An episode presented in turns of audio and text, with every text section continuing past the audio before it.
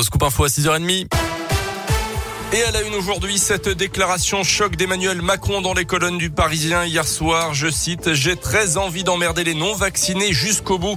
Le président de la République souhaite limiter pour eux autant que possible l'accès aux activités de la vie sociale, donc pour ces 5 millions de Français. Euh, parlons également d'une petite minorité réfractaire. Une phrase choc donc qui a entraîné un nouveau report des débats à l'Assemblée nationale sur l'adoption du pass vaccinal à partir de mi-janvier. Dans ce contexte, la barre des 300 000 nouveaux cas positifs quotidien pourrait être dépassé ce mercredi. On était à 270 000 hier. Un nombre de contaminations qui donne le vertige, a reconnu le ministre de la Santé, Olivier Véran. Notez que la multiplication des cas de Micron dans le monde pourrait accroître le risque d'apparition d'un nouveau variant beaucoup plus dangereux, a averti également l'Organisation mondiale de la santé. Dans la dans l'Ain, c'est confirmé. La grippe aviaire s'étend. Au total, une quarantaine d'oiseaux sauvages ont été retrouvés morts dans les étangs de la Dombe depuis le début de la semaine, selon la préfecture. Le virus a été détecté à chaque fois par les analyses. Aucun élevage n'est pour l'instant concerné dans le département de l'Ain, mais les autorités ont pris de nouvelles mesures pour tenter de contenir l'avancée de la grippe aviaire, mise à l'abri des élevages commerciaux, basco, recensés et cloîtrés, chasse au gibier à plumes interdite notamment.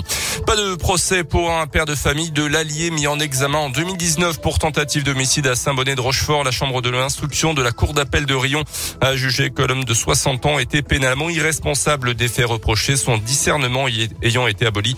Euh, le père de famille s'en était pris à son fils après une réflexion de ce dernier pour avoir donné une tape sur le museau de son chien. Une bonne nouvelle dans l'un. Hier, l'ado de 17 ans porté disparu le 17 décembre à Amberieu en Bugey a été retrouvé en vie. Seine et sauve. Un appel à témoins avait été lancé dix jours plus tard. Les gendarmes l'ont finalement localisé à Belfort, à 300 km de chez elle.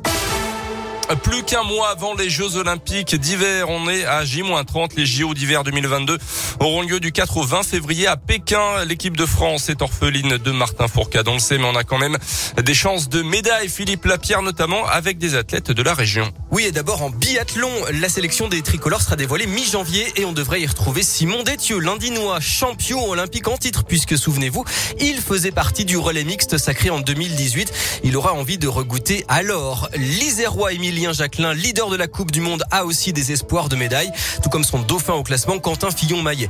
En patinage artistique, souvent favori, mais jamais titré, le duo Gabriela Papadakis, Guillaume Cizeron va tenter de faire au moins aussi bien qu'il y a quatre ans et sa médaille d'argent. Les Clermontois, quatre fois champion du monde et actuellement dixième au classement mondial.